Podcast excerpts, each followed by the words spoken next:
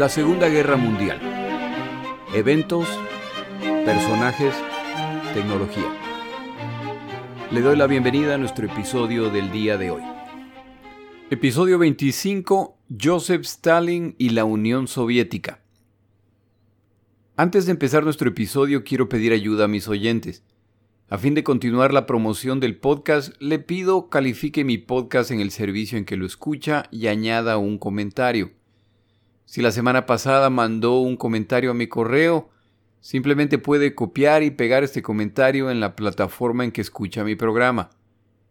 Es muy raro que la gente provea puntajes en podcast, a menos que el podcast no le guste o discrepe con el autor. En este caso, el oyente se toma el tiempo de dar un mal puntaje y un comentario negativo.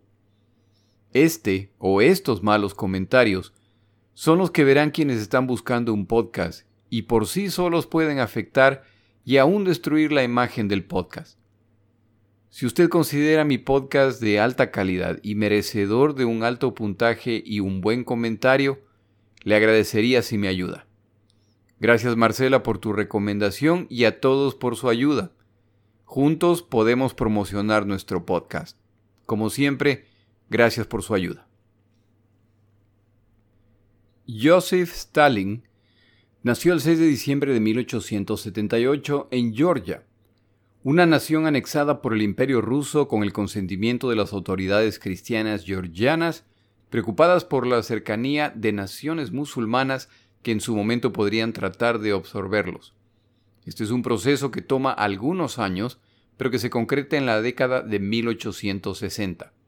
El idioma local es el georgiano, no el ruso, por lo que Stalin deberá aprenderlo más tarde en su vida, algo para lo cual, junto con otras muchas actividades intelectuales, mostró mucho potencial. Al nacer, su nombre era Yosef Yugashvili, más tarde en su vida lo cambia al mucho más soviético Joseph Stalin, que a propósito significa hierro, por lo que a la larga será conocido como el hombre de hierro. Nacido en una familia de bajos recursos, su padre de profesión zapatero y una madre aparentemente guapa. Tuvieron una vida matrimonial llena de altibajos, resultado del alcohol y de los celos como resultado del buen aspecto de su madre. Esto sumado a periodos de mala situación económica resulta en fricciones en casa y constantes periodos de abandono del padre que además lidiaba con problemas de alcohol. Stalin fue el tercero de tres hijos, pero los dos primeros mueren en la niñez por lo que crece como hijo único. Esto resulta además en una madre sobreprotectora siempre preocupada por su único hijo sobreviviente que se vuelve el proyecto de su vida. En los períodos de abandono del padre, la situación económica para Stalin y su madre se volvía muy complicada, lo que resultó en múltiples cambios de vivienda a la búsqueda de nuevas oportunidades, y en la madre de Stalin realizando trabajos de todo tipo solo para sobrevivir. En su infancia, Stalin sufre de sarampión como resultado de una epidemia. Aunque muchos niños mueren, Stalin sobrevive, pero su cara queda marcada para siempre como resultado de la enfermedad. Parece ser que por esta misma enfermedad, o tal vez por un accidente, su brazo izquierdo sufre una atrofia, particularmente en el codo. Si se fija en fotos de Stalin, su brazo izquierdo siempre está en el bolsillo o cuidadosamente acomodado para disimular la deformidad. La combinación de estas dos lesiones resulta en que Stalin tuvo que soportar las burlas de otros muchachos a lo largo de su vida. A los dos años de la partida del padre, que de vez en cuando mandaba dinero, madre e hijo se mudan a la casa de un pariente, donde los hijos de la casa tomaban lecciones de ruso. A Stalin se le permite escuchar las lecciones y absorbe el idioma con naturalidad. A los 10 años, dos más que la mayor parte de los estudiantes, se le permite ingresar a la escuela parroquial en un programa de dos años para estudiantes talentosos. No tiene problemas en terminar el programa en uno solo. Su talento, disciplina y compromiso son evidentes. Continúa sus estudios y se destaca como parte del coro escolar. A la edad de 12 años se produce otro accidente, en este caso una carreta le pasa por encima de las piernas, produciendo fracturas que nunca sanaron completamente, lo que ahora afecta a su habilidad para caminar. Cuando Stalin tenía alrededor de 13 años, descubre una novela llamada Nunu, de Alexander Kazbeki. El personaje principal es Koba, amigo de Yago, novio de la bella Nunu. Yago y Nunu son pobres pero se aman. Gírgola, y no estoy seguro de cómo se pronunciaría ese nombre, es un policía que estaba enamorado de Nuno y propone matrimonio, pero ella lo rechaza, lo que Gírgola nunca olvidará. Hay un ataque en el pueblo y Gírgola acusa a Iago de haber participado. Iago pronto es capturado, puesto en prisión y torturado. Nunu es forzada a casarse con el hermano de Gírgola. No me pregunte por qué, yo solo estoy explicando. Y Gírgola sabe que Nunu pronto caerá en sus manos. Koba se entera de la situación. Fuerza su entrada en la prisión y rescata a su amigo y escapan al campo a unirse a los pastores. No hay mucho que puedan hacer por Nunu, quien es violada por Gírgola. Empieza entonces la historia de las aventuras de Koba y Iago en sus intentos por rescatar a Nunu. En este proceso se ven forzados a matar a algunos de sus perseguidores. Durante la persecución, Iago muere. Gírgola decide vengarse de Nunu, mata a su padre y ella eventualmente muere de tristeza.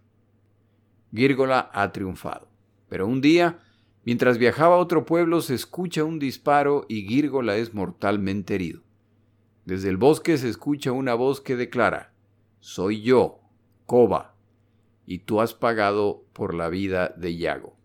Gírgola pronto muere, pero no antes de confesar sus delitos contra estos jóvenes. Freud se hubiera dado un banquete con este relato, pero los elementos de la historia son claros.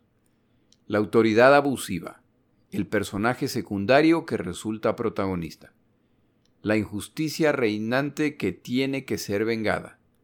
El éxito a un alto y doloroso precio y el héroe solo pero triunfante al final de la historia. Stalin adopta el apodo Koba, un apodo que no solo que prefiere, sino que exige que se utilice al referirse a él. Sus accidentes, pobreza y continuos cambios de residencia significan que debe regresar a la escuela siendo uno de los pupilos de mayor edad. Esto combinado con las cicatrices en su cara, su brazo poco funcional y su acento georgiano resulta en que las burlas no le sean extrañas. Pero para entonces Stalin ha aprendido a luchar a pesar de las limitaciones de su brazo lesionado, por lo que no vacila en poner en su sitio a quienes lo provocan buen alumno y disciplinado. Sus calificaciones son tan excelentes que la escuela lo beca y además le da un pequeño estipendio para apoyarlo. Su madre, siempre a su lado, limpiaba casas y hacía trabajos necesarios para ganarse la vida. A pesar de todos los retrasos, se gradúa a los 15 años. Su dominante madre decide que su hijo será sacerdote y empieza a mover sus contactos para que esto se haga. Stalin aplica el seminario, pasa los exámenes y es aceptado. Finalmente va rumbo a un futuro más seguro. Cuando el momento de ingresar al seminario llega, el costo de la educación se vuelve un problema. Recibe una beca parcial, pero el valor restante es significativo y fuera del alcance de madre e hijo. Con la ayuda de un pariente y el incansable trabajo de su madre pueden pagar la diferencia. En 1894 ingresa al seminario, empieza a desarrollar amistades en el seminario y un estudiante unos años mayor a él empieza a compartir con Stalin y con otros estudiantes los ideales marxistas y sus planes para un mundo mejor en la Tierra. Poco a poco, entre las ideas de su influyente amigo y el duro trato en el seminario, Stalin va encontrando su causa, su pasión, su futuro, su religión las rígidas condiciones del seminario, los frecuentes conflictos entre la institución y sus alumnos que a veces tienen consecuencias trágicas, el endurecimiento de las restricciones respecto al uso de otros lenguajes incluyendo el georgiano implementado por las autoridades rusas y el debate abierto de ideas entre jóvenes, incluyendo las ideas de Carlos Marx para un mundo mejor, a la larga crean una religión en Stalin, pero no es el cristianismo. Un niño inteligente, con buena memoria y amplio interés en distintas ramas del conocimiento. Un muchacho acostumbrado a vivir con limitaciones y acostumbrado a periodos de mucha carencia. Un muchacho que tuvo que aprender a defenderse y a pelear cuando era necesario. Sobre todo, un muchacho que siente que no hay muchos factores a su favor y que si avanzará en la vida será como el resultado de su astucia, determinación y la disposición a luchar por lo que ambiciona. Abandona el seminario para iniciar su etapa de comprometido comunista apoyando e incitando revueltas de trabajadores. A medida que se involucra más, sus actividades se vuelven más conocidas por las autoridades, que eventualmente lo deportan a Siberia por sus acciones. A su regreso mostrará su compromiso con la causa comunista al recaudar dinero para la causa con prácticas que incluyen el soborno, el robo y la extorsión. Todo es válido en nombre de fortalecer la revolución. Se involucra en el robo de un banco que resulta en un botín equivalente a más de 3 millones de dólares en dinero actual, pero que también trajo varios muertos. Mientras tanto, la Revolución rusa de 1917 resulta en la caída del imperio ruso bajo el zar Nicolás II y el ascenso del marxismo en el país. Esta revolución llega tras cuatro guerras en los últimos 50 años. Estas guerras no solo traen consigo las presiones financieras comunes, sino que además los rusos son derrotados en casi todas. Esto ha traído gran pobreza a la población quienes sobreviven de cosecha en cosecha con desastrosas consecuencias cuando se producen plagas o sequías. Un significativo incremento de la población en los últimos 30 años del siglo XIX incrementan la presión económica, lo que combinado con la guerra limita las opciones del gobierno para ayudar a su población. Por otro lado, se empieza a desarrollar la industrialización, pero esto resulta en ganancia financiera para unos pocos, pero largas horas de trabajo, sueldos bajos para los obreros y condiciones laborales peligrosas, lo que resulta en huelgas y protestas.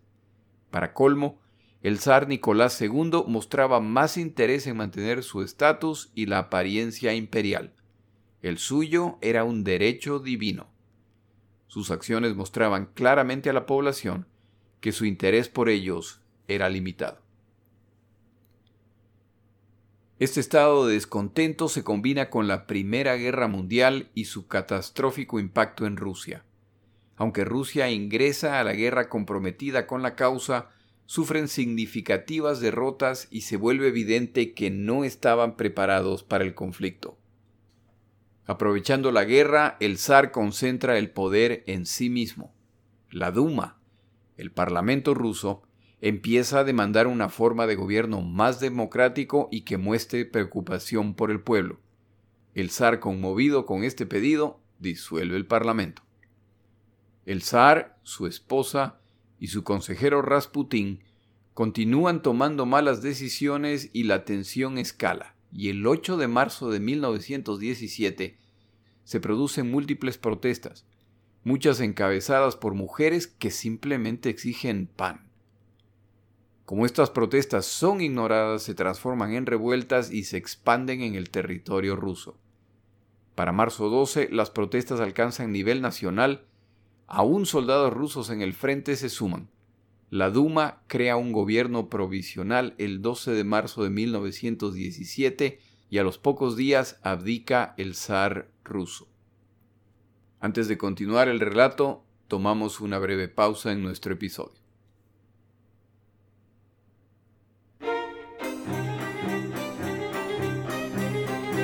Palabras de Churchill.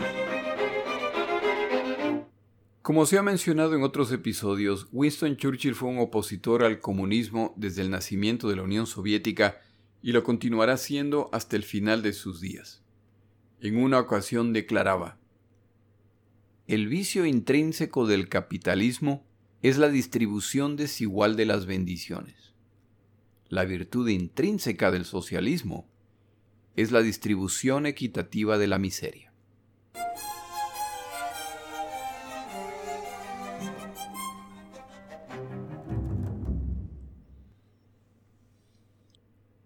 El gobierno provisional implementa ideas consideradas liberales y algunos derechos, libertad de expresión, libertad de religión y libertad para congregarse. Liderados por Alexander Kerensky, el gobierno provisional se opone a la revolución y considera una obligación que Rusia continúe participando en la Primera Guerra Mundial. Por supuesto no la llamaban así, esto hubiera sido medio clarividente, a pesar de sus buenas intenciones, el gobierno provisional es incapaz de solucionar los problemas sociales y el colapso social continúa, incluyendo soldados y oficiales que abandonan el frente para asegurarse que ellos y sus familias no pierdan su tierra cuando la locura de la guerra termine. Esto por supuesto deteriora la situación en el frente. La población empieza a saquear granjas y sitios de almacenamiento de comida. Esta anarquía abre la puerta a un líder radical socialista llamado Vladimir Ilich Lenin, quien está convencido que el capitalismo desaparecerá solo a través de la revolución y solo si se daban ciertas condiciones. Y Rusia en ese momento ciertamente daba la apariencia. El tiempo para el paraíso proletario en tierra ha llegado. La facción del Partido Socialista liderada por Lenin se llaman a sí mismos bolcheviques. En julio, los bolcheviques intentan tomar el poder pero fallan, y Lenin tiene que escapar a Finlandia. Este intento de parte de los bolcheviques gana la simpatía popular. Para el otoño las condiciones no han mejorado. El pueblo está harto de la guerra, el descontento popular continúa y los simpatizantes de Lenin parecen ser los que mejor reflejan el descontento. Lenin desde Finlandia recomienda se organice un levantamiento armado. Inicialmente se oponen los líderes, por lo que Lenin viaja a Rusia en secreto, se reúnen, debaten largamente las opciones y terminan acordando que el plan de Lenin tiene sentido. Trotsky lidera la revolución al armar a los trabajadores y constituir un comité revolucionario. En la noche del 26 de octubre de 1917, fuerzas combinadas de soldados y trabajadores liderados por bolcheviques causan revueltas en la ciudad y se toman edificios públicos. Las fuerzas revoltosas toman control de la Duma y nombran a Lenin como líder supremo a cargo del Partido Comunista Soviético Ruso, el cual a la larga se volverá el único partido autorizado en Rusia a fin de concentrarse en la construcción de la nueva sociedad comunista, el 3 de marzo de 1918 Lenin firma un armisticio con Alemania, finalizando la participación rusa en la Primera Guerra Mundial. En este punto, a través de la Organización Comunista Internacional, la Unión Soviética también empieza a concentrarse en promover revoluciones en Occidente para facilitar la transición global al comunismo. Para los ideólogos comunistas, el capitalismo a nivel mundial debe morir para dar paso a su natural sucesor, el comunismo. Líderes comunistas a nivel global reciben instrucciones desde Moscú respecto a cómo promover la transición. Apoyan movimientos comunistas en distintos países, incluyendo Alemania, donde apoyan un intento de gobierno comunista en Bavaria y revueltas revolucionarias de trabajadores. Entre los que rechazan estas campañas se encuentra un cabo de la Primera Guerra Mundial que en su momento expresará su opinión al respecto. Al inicio de la Revolución rusa hay varios partidos socialistas en la Unión Soviética, incluso una Asamblea Nacional con representantes de varios partidos, por supuesto todos socialistas. Lenin, convencido que su interpretación del marxismo es la única correcta, los eliminará poco a poco hasta que se vuelve un sistema de un solo partido. Lenin se vuelve la figura dominante y pronto enfrenta una guerra civil contra fuerzas apoyadas y financiadas en parte por poderes capitalistas occidentales que incluso llegaron a enviar tropas. Entre los involucrados se encuentran los estadounidenses, los británicos, los franceses incluso los japoneses. Los soviéticos triunfan en esta guerra civil, pero Lenin y su sucesor nunca olvidarán este evento y la intromisión occidental. Pronto ocurre otra guerra, esta vez contra Polonia, en la que los soviéticos son derrotados y pierden territorio que ahora ocupan los polacos.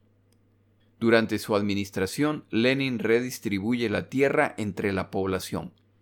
Nacionaliza los bancos y las grandes industrias a fin de crear el paraíso proletario.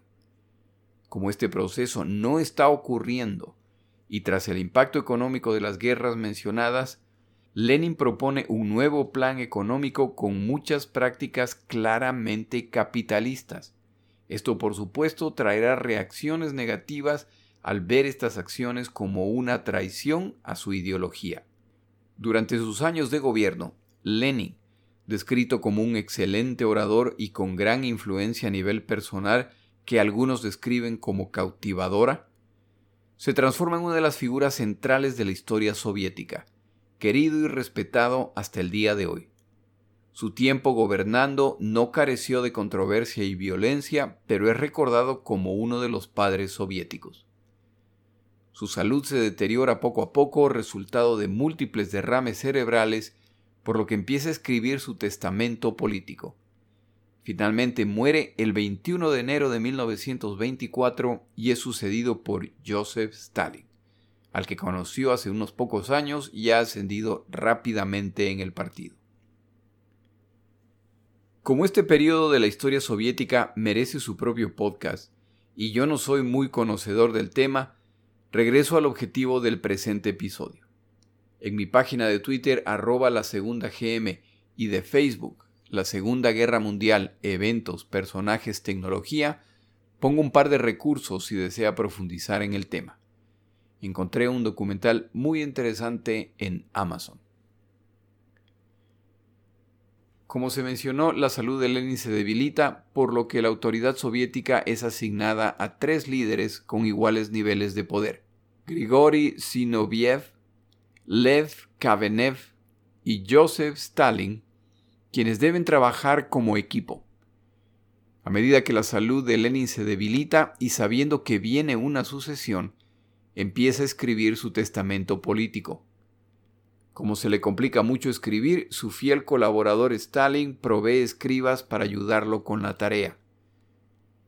Lenin concluye su testamento y sus instrucciones son por supuesto que sus recomendaciones se implementen inmediatamente. Stalin, que ya está al tanto del contenido del testamento gracias a los escribas contratados, hará lo posible, junto con Zinoviev y Kavenev para evitar su difusión. Lenin es crítico de estos tres personajes y de muchos otros líderes incluyendo Trotsky. Sin embargo, su documento es muy claro en al menos un punto. No se debe permitir que Stalin ascienda al liderazgo del partido. León Trotsky es el candidato ideal. Tras la muerte de Lenin, la ciudad de San Petersburgo cambia de nombre y ahora se llamará Leningrado. A pesar de las instrucciones de Lenin, Joseph Stalin, quien ofrece renunciar como secretario general del partido, es confirmado en su posición. Una vez que Stalin consolida su poder a finales de la década de los 20, las referencias al testamento de Lenin pasan a ser consideradas antisoviéticas y sujetas a penalización, incluyendo la pena capital.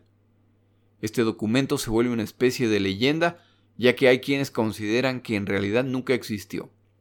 Este debate se aclara luego de la muerte de Stalin, cuando el documento finalmente se hace público y se confirma lo reportado. El liderazgo de Stalin está marcado por dos objetivos principales. El primero es modernizar la Unión Soviética, esta es una necesidad fundamental o serán aplastados por las naciones capitalistas que ya lo intentaron durante la guerra civil.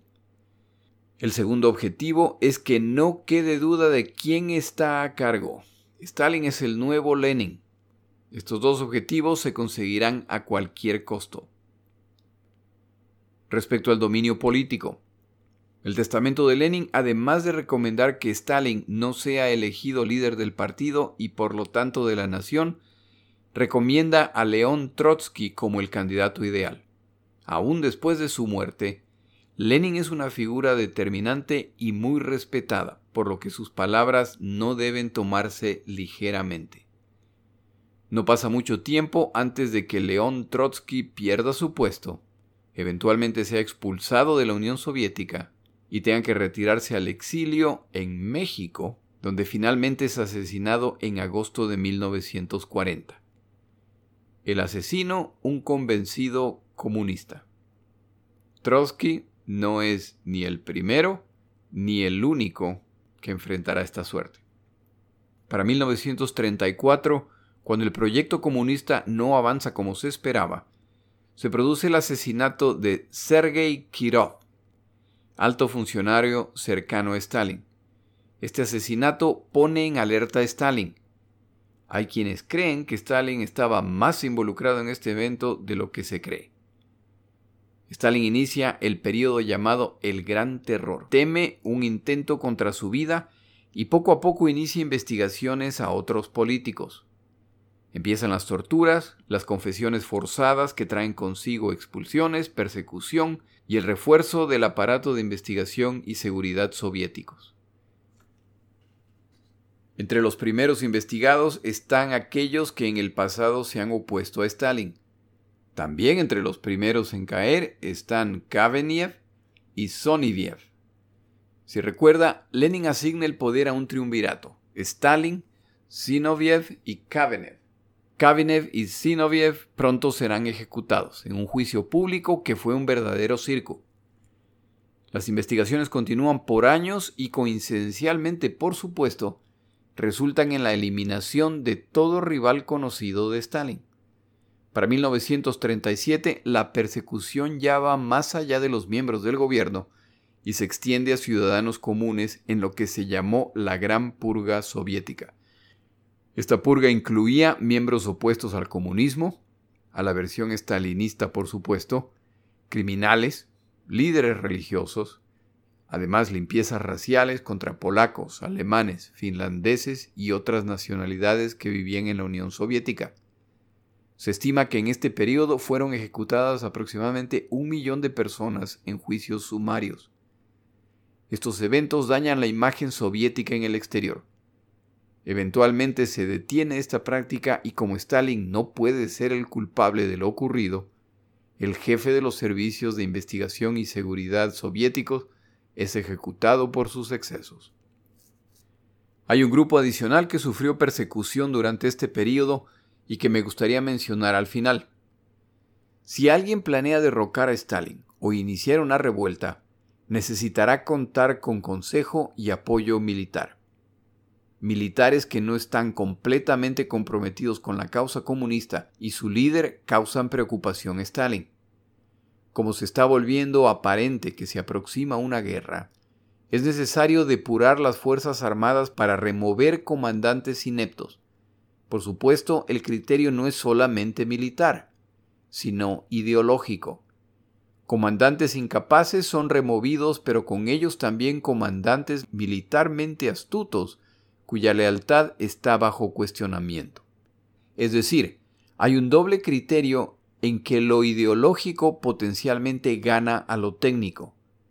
Un comandante brillante pero ambiguo en cuanto a ideología o alianza tiene más posibilidades de terminar despedido, preso o ejecutado que un comandante inepto pero convencido. Esto combinado con la expansión de las Fuerzas Armadas soviéticas resulta en una escasez de comandantes cuando Alemania invade la Unión Soviética en 1941. Entre aquellos que están combatiendo en el frente hay comandantes convencidos de su ideología que no saben lo que están haciendo militarmente. Para complicar más la situación, desde 1937 se ha restablecido la posición del comisario militar. Este es un individuo asignado por el gobierno que tiene el mismo rango que el comandante a cargo de las operaciones militares, a pesar de no ser militar, y que tiene la responsabilidad de aprobar las decisiones del comandante, asegurándose que están alineadas con la ideología del partido o que no son actos de cobardía o de traición.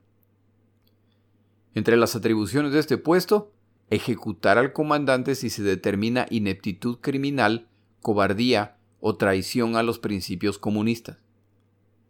Imagine usted a un Erwin Rommel comandando sus tropas bajo este mecanismo. Se hubiera ganado un balazo cada tres minutos. El inicio de la Operación Barbarroja pesca a los soviéticos poco preparados por las situaciones mencionadas. Stalin sin duda le cuesta a los soviéticos millones de combatientes con sus decisiones antes y al inicio de la guerra. Inicialmente los soviéticos lanzarán gente contra los alemanes mientras logran compensar sus deficiencias.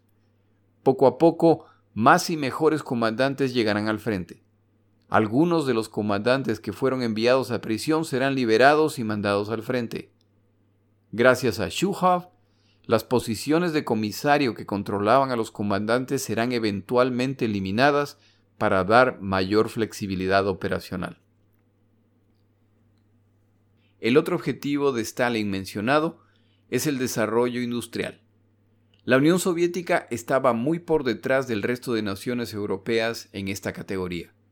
Su capacidad de producción, a pesar de contar con impresionantes extensiones territoriales, era limitada, lo que periódicamente resultaba en escasez de alimentos. Stalin decide que esto debe ser corregido.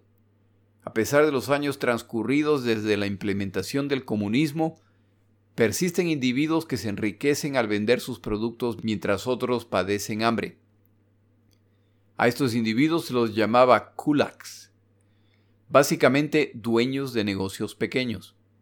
En 1928, Stalin ordena a estos comerciantes que entreguen sus cosechas al gobierno. Para 1930, el liderazgo soviético concluye que esta práctica es la causa del problema, ya que están especulando y declaran abolida esta práctica. Estos comerciantes son perseguidos, enviados a Siberia y muchos mueren en el proceso. No olvide que este proceso empezó cuando Lenin decidió dividir la tierra entre el pueblo. Esta práctica es reemplazada por granjas comunales y estatales. Quienes tuvieron sus negocios, los kulaks, tienen prohibido integrarse a estas granjas. El resto de la población rural, después de haber poseído y labrado la tierra por algunos años, ahora tienen que entregarla y básicamente enfrentan la opción de sumarse a la práctica o ser marginados. Para 1936 el programa es un éxito en cuanto a membresía. De acuerdo al artículo consultado para este episodio, 90% de la población rural participa, lo que sin embargo no es cierto respecto a la producción gente que pierde su tierra y ahora debe trabajar para el Estado, aquellos que solo trabajan por temor a represalias, y la exclusión de quienes habían sido exitosos en este tipo de industria resultan en escasez y hambre. El gobierno central debe periódicamente auxiliar a estos grupos para evitar hambrunas. Hay quienes incluso recurren a la violencia para protestar esta práctica. Si esto fuera poco, en 1928 Stalin lanza el primer plan de modernización de cinco años, el cual debe llevar a la Unión Soviética a superar el retraso industrializado de décadas. El plan se concreta en cuatro años. Nuevas industrias crecen, hay más minería y las ciudades crecen sin la planificación requerida para acomodar masas que se mudan del campo a la ciudad buscando sustento como este plan se ejecuta durante la Gran Depresión que afecta al resto del planeta, Stalin ve los resultados como aceptables mientras el capitalismo mundial empieza a morir. A la par de estos esfuerzos, Stalin quiere promover una revolución cultural que busca promover la cultura y las ciencias soviéticas. Es antioccidental y antirreligión, por lo que la persecución de estos grupos se inicia. Para 1932 la sociedad está llegando a un punto de ebullición y los resultados de los programas implementados se están volviendo evidentes. Por años la producción agropecuaria ha venido reduciéndose. El comercio privado de insumos es penalizado. El ganado pasa a ser propiedad gubernamental. La baja producción no ha permitido que se guarden las reservas de granos para casos de emergencias la cual ocurre en 1932 cuando se produce una hambruna para la que las autoridades no están preparadas y como el ascenso de Hitler en Alemania hace más urgente la industrialización, en particular la producción de armamento, las reservas existentes de alimentos deben ser dirigidas a las ciudades y a las áreas industriales. El resultado es la muerte de más de 5 millones de personas en el campo, siendo Ucrania y el Cáucaso particularmente impactados. El resultado se considera el precio del progreso y Stalin no acepta ninguna responsabilidad por el impacto humano. Es decir, el momento que Stalin y el liderazgo soviético emprenden un plan, este debe ser alcanzado al margen del costo humano. Este es el enemigo que Hitler ha escogido para cometer las máximas crueldades. Este perfil incompleto de Stalin solo busca comunicar la idea de que si Hitler quería conquistar la Unión Soviética y buscaba una rendición como resultado del dolor infringido, sin duda escogió mal. Pocas naciones habían sufrido tanto como la Unión Soviética, y por la misma razón pocas naciones estaban tan preparadas para resistir su crueldad. Pocos líderes tenían el poder de ordenar resistencia a ultranza de civiles y militares o tenían la autoridad de castigar drásticamente a quienes se negaban a obedecer. Los ciudadanos soviéticos vivirán situaciones extremas, y la expectativa es que resistirán. Aunque se intentará protegerlos, si no es posible, entonces se espera su resistencia. Creo que no es exagerado decir que los soviéticos tienen tres opciones. Morir a manos de Hitler, morir a manos de Stalin o resistir con la esperanza de que si triunfan tal vez habrá libertad al final del camino. El triunfo alemán solo se puede alcanzar pasando sobre millones de cadáveres soviéticos, lo que se está volviendo evidente que solo se puede alcanzar a costa de millones de cadáveres alemanes. Estos dos personajes están dispuestos a pagar el precio. Hitler y Alemania han malinterpretado a Stalin y a la Unión Soviética al estimar lo que tomará derrotarlos. Pero no son los únicos. En su momento otros líderes y naciones serán sorprendidos por las acciones de Stalin. Pero ese es un tema para otro día. En el siguiente episodio regresamos a Leningrado, donde se ha estado combatiendo por meses. Hitler tiene un plan muy especial para la ciudad de Lenin. Mi nombre es Jorge Rodríguez, gracias por acompañarme. Para información adicional respecto a este episodio, las notas de este podcast, que incluyen la narración de este episodio, así como acceso a resúmenes, videos, documentales y materiales adicionales gratuitos disponibles en el Internet, por favor vaya a Amazon y busque el libro La Segunda Guerra Mundial, Eventos, Personajes, Tecnología al comprar estas notas me ayuda y me apoya financieramente. Puede encontrar información adicional en mi página web, lasegundagm.com. Muchas gracias.